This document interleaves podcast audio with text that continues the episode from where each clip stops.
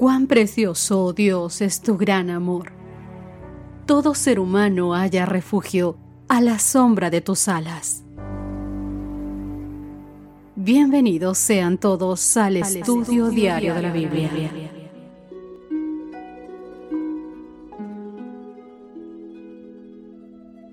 Hola, hola, ¿qué tal mis queridos amigos? Buenos días, un abrazo fuerte a todos ustedes. Gracias al Señor podemos comenzar un estudio más en esta semana y en esta ocasión con el título El proceso del juicio. Nuestro texto base que vamos a estudiar, memorizar y sobre todo guardarlo en la mente, en nuestro corazón, para que cada que necesitemos levantar nuestro espíritu, recordar que somos hijos amados y que Dios nos puso en esta tierra con un propósito, se encuentra en 2 de Corintios capítulo 5 verso 10.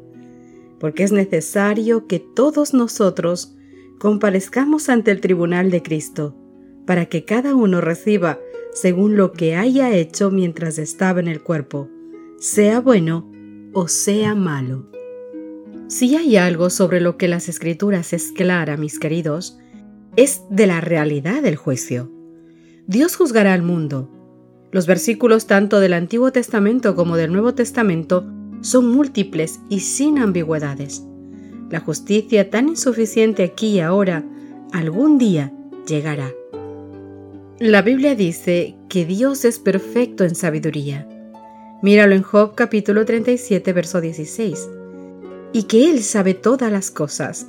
Primera de Juan capítulo 3, verso 20.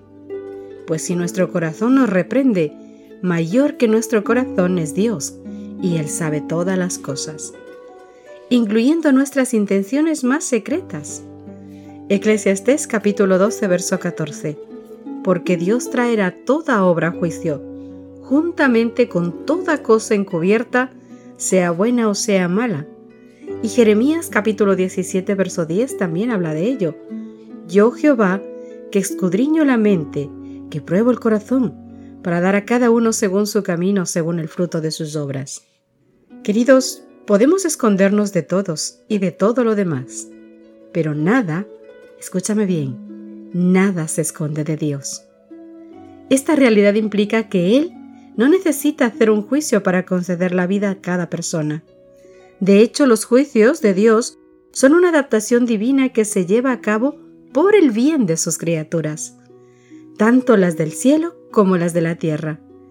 Este proceso es de naturaleza cosmohistórica, porque Lucifer comenzó su rebelión en el cielo y luego le extendió a todo este mundo. Míralo en Apocalipsis capítulo 12 versos 7 al 9. Y durante esta semana consideraremos el proceso del juicio del tiempo del fin con sus tres fases principales. El juicio preadvenimiento, el juicio durante el milenio y el juicio ejecutivo. Este proceso termina con la vindicación de los justos y la segunda muerte de los impíos.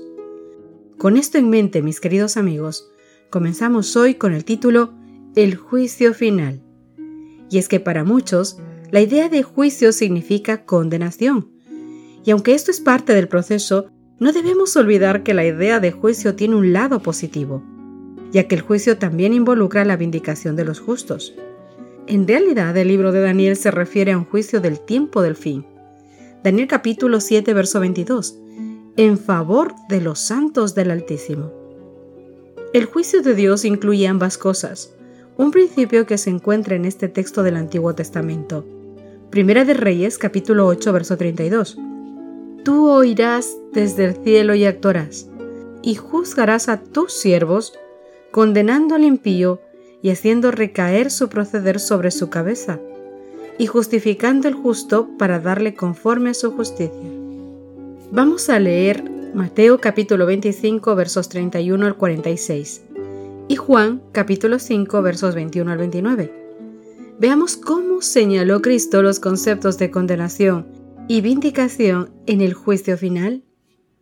Mateo dice lo siguiente, Cuando el Hijo del Hombre venga en su gloria y todos los santos ángeles con él, entonces se sentará en su trono de gloria, y serán reunidas delante de él todas las naciones, y apartará los unos de los otros, como aparta el pastor de las ovejas a los cabritos. Y pondrá las ovejas a su derecha y los cabritos a su izquierda. Y entonces el rey dirá a los de su derecha, Venid benditos de mi Padre, heredad el reino preparado para vosotros, desde la fundación del mundo, porque tuve hambre y me disteis de comer, tuve sed y me disteis de beber, fui forastero y me escogisteis, estuve desnudo y me cubristeis, enfermo y me visitasteis, en la cárcel y vinisteis a mí. Entonces los justos le responderán diciendo, Señor, ¿cuándo te vimos hambriento y te sustentamos, o sediento y te dimos de beber? ¿Y cuándo te vimos forastero y te recogimos, o desnudo y te cubrimos? ¿O cuando te vimos enfermo o en la cárcel y vinimos a ti? Y respondiendo el rey les dirá, De cierto os digo que en cuanto lo hicisteis a uno de estos mis hermanos más pequeños, a mí me lo hicisteis. Entonces dirá también a los de la izquierda, Apartaos de mí, malditos, al fuego eterno preparado para el diablo y sus ángeles, porque tuve hambre y no me disteis de comer, tuve sed y no me disteis de beber, fui forastero y no me recogisteis, estuve desnudo y no me cubristeis, enfermo y en la cárcel y no me visitasteis. Entonces también ellos le responderán diciendo, Señor, ¿cuándo te vimos hambriento, sediento, forastero, desnudo, enfermo o en la cárcel y no te servimos? Entonces les responderá diciendo, De cierto os digo que en cuanto no lo hicisteis a uno de estos más pequeños, tampoco a mí me lo hicisteis. E irán estos al castigo eterno y los justos a la vida eterna. Las expresiones no es condenado de Juan 3:18 y no vendrá a condenación de Juan 5:24, significa que los que están en Cristo no serán condenados en el juicio. Es decir, mi querido amigo, nuestro destino se define en la vida presente. Los que están en Cristo ya tienen asegurada su vindicación en el juicio, y los que no están en Cristo permanecerán bajo la condenación. Al describir el juicio de Mateo capítulo 25 versos 31 al 46, Cristo mencionó la presencia no solo de los cabritos impíos, sino también de las ovejas, que son los justos. Y el apóstol Pablo declaró explícitamente, porque es necesario que todos nosotros comparezcamos ante el tribunal de Cristo, para que cada uno reciba lo que haya hecho mientras estaba en el cuerpo, sea bueno o sea malo. Segunda de Corintios capítulo 5 verso 10. Mientras reflexionamos sobre el juicio, debemos tener en cuenta que somos salvos por gracia. Isaías capítulo 55, verso 1. A todos los sedientos, venid a las aguas, y los que no tienen dinero, venid, comprad y comed, venid, comprad sin dinero y sin precio, vino y leche. Efesios capítulo 2, versos 8 al 10. Porque por gracia sois salvos por medio de la fe, y esto no de vosotros, pues es don de Dios no por obras para que nadie se gloríe, porque somos hechura suya, creados en Cristo Jesús para buenas obras, las cuales Dios preparó de antemano para que anduviésemos en ellas. También nos dice que somos justificados por la fe. Génesis capítulo 15, verso 6. Y creyó a Jehová y le fue contado por justicia. Romanos capítulo 5, verso 1. Justificados pues por la fe, tenemos paz para con Dios por medio de nuestro Señor Jesucristo. Y juzgados por las obras, como dice Eclesiastés capítulo 12, verso 14, porque Dios traerá toda obra a juicio juntamente con toda cosa encubierta, sea esta buena o mala. Te invito a que también puedas leer Mateo capítulo 25 versos 31 al 46 y Apocalipsis capítulo 20 versos 11 al 13 nosotros no podemos hacer esta lectura contigo lastimosamente porque el tiempo es corto. Querido amigo, la base del proceso judicial es la ley moral de Dios, resumida en los diez mandamientos. Léelo en Eclesiastés capítulo 12 versos 13 y 14, Santiago capítulo 1 verso 25, capítulo 2 versos 8 al 17. Veréis, nuestras obras son las evidencias externas de la autenticidad de nuestra experiencia salvífica y en consecuencia los elementos para valorar durante el juicio. Recuerda, querido amigo, no hay ningún decreto arbitrario de Dios que elija a unos para salvación y a otros para perdición. Cada uno, tú y yo, somos moralmente responsables de nuestro propio destino. En definitiva, el juicio no es el momento en que Dios decide aceptarnos o rechazarnos, sino es el momento en que Dios pone punto final a nuestra elección, a nuestra decisión de si lo hemos aceptado o no. Una elección que se manifiesta en nuestro cristianismo práctico, es decir, en nuestras obras. Querido amigo y amiga, Dios reclama con derecho el amor y la obediencia de sus criaturas. Nos ha dado su ley, una norma perfecta de justicia.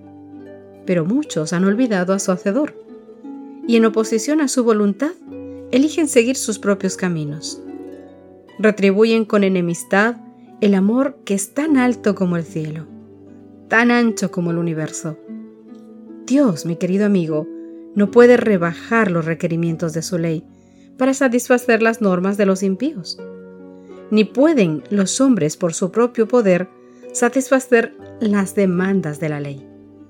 Solamente por la fe, sí, solamente por la fe en Cristo puede el pecador ser limpiado de sus culpas y capacitado para prestar obediencia a la ley de su Hacedor. Mi querido amigo, un juicio está puesto, un juicio se está celebrando y empieza por la casa de Dios, por aquellos que hemos decidido amar y honrar a nuestro Padre. No permitamos que aquello que Dios ganó con tanto esfuerzo, es decir, tu vida, se pierda por nuestras malas decisiones. El Señor está a la puerta y te está llamando. Constantemente llama a tu corazón. Si hoy escuchas su voz, no endurezcas tu corazón. Solamente entrégate a Él y deja que Él obra en tu vida. Mi querido amigo, permíteme unirme en oración contigo. Señor, tú nos conoces, Padre. Tú conoces a cada uno de tus hijos nombre por nombre. Todos estamos inscritos en el hueco de tus manos, Señor. Padre, tú has hecho hasta lo sumo por cada uno de nosotros. Tú cada día, Señor, pides y ruegas, Señor, por cada uno de nosotros, por los que ya te hemos aceptado en nuestras vidas y por aquellos que aún no lo hacen. Hoy, Señor, te pido, que por favor permitas que aquellos que te hemos aceptado caminemos fuertes en la fe, que no haya nada ni nadie que nos separe de tu amor. Y te pido de forma especial por aquellos que aún siguen cerrando Señor la puerta de su corazón, a tus requerimientos, a tu ley, a tu llamado, a tu golpe a la puerta de su corazón. Señor, toca, Dios mío, sus vidas para que ellos puedan, Señor, llegar a tu trono de gracia y entregarte su corazón, su mente y todo su ser, para que un día, Dios mío, podamos todos juntos, todo tu pueblo, compartir contigo una eternidad, en un mundo donde ya no habrá llanto ni sufrimiento. Pero que ese Señor sea nuestro segundo pensamiento, nuestro primer pensamiento que sea, Señor, que cualquier cosa que haya que pasar, o cualquier cosa que veamos en esta tierra, no la hagamos, no la pasemos, ni la suframos, ni la vivamos lejos de ti. Que nuestra elección no sea solo el futuro contigo, sino el presente, hoy, aunque el mundo esté como esté, vivir junto a ti, amarte a ti, caminar contigo, ser tu hijo, ser tu siervo. Toma nuestro corazón, Señor, Toma nuestro corazón y guárdalo para ti. Te lo rogamos, Dios mío, no porque tengamos mérito alguno, sino porque confiamos en tu infinito, en tu gran amor, en tu inmensa misericordia. Gracias, Señor Jesús. Amén y amén. Que Dios te bendiga. Nos encontramos mañana. Gracias por acompañarnos. Te esperamos mañana. Te recordamos que nos encontramos en redes sociales. Estamos en Facebook Twitter e Instagram como Ministerio Evangelike. Y también puedes visitar nuestro sitio web www.evangelike.com www.radiomaria.com